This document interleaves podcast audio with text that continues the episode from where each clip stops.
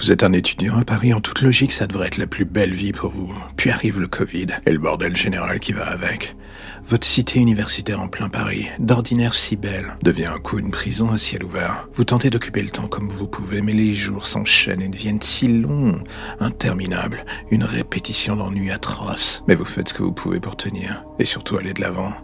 Et soudain, sur le campus, une rumeur commence à courir. Des gens disparaissent. On met cela sur le dos du Covid, de la dépression, des gens qui abandonnent l'année en cours de route. Cela arrive. Mais l'une de ces personnes était un de vos proches, et vous savez qu'il n'aurait jamais foutu le camp sans rien dire ni prévenir. Les jours passent, et une nouvelle disparition arrive. L'ambiance sur le campus se dégrade.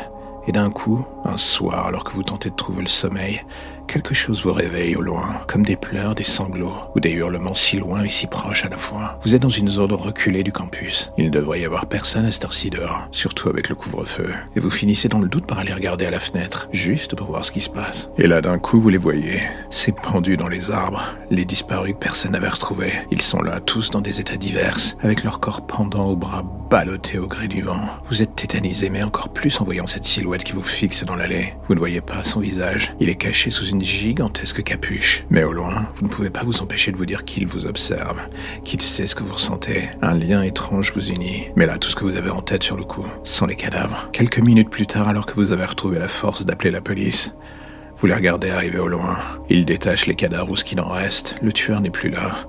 Il n'y a plus que vous et son œuvre. La nouvelle des meurtres commence à se répandre comme une traînée de poudre sur le campus. Plus personne n'ose sortir désormais.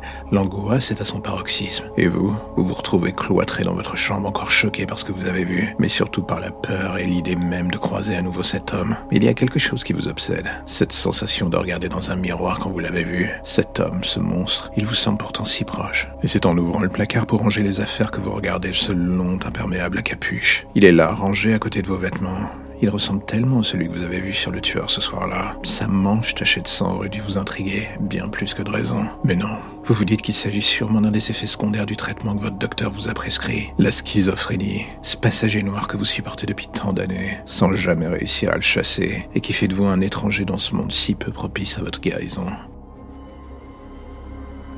Et voilà, c'est la fin de l'épisode du jour, alors j'ai envie de faire un petit message rapide. Si vous aimez le projet et que vous avez envie de le soutenir, plusieurs options s'offrent à vous.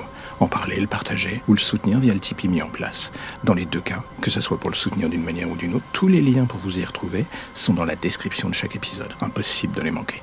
Et en attendant le prochain épisode, justement, n'hésitez pas à rattraper ceux que vous n'avez pas encore entendus, voire même à vous refaire une écoute de tous les épisodes. J'ai envie de dire, soyons fous. En attendant, on se dit à bientôt pour de nouvelles histoires plus ou moins sombres.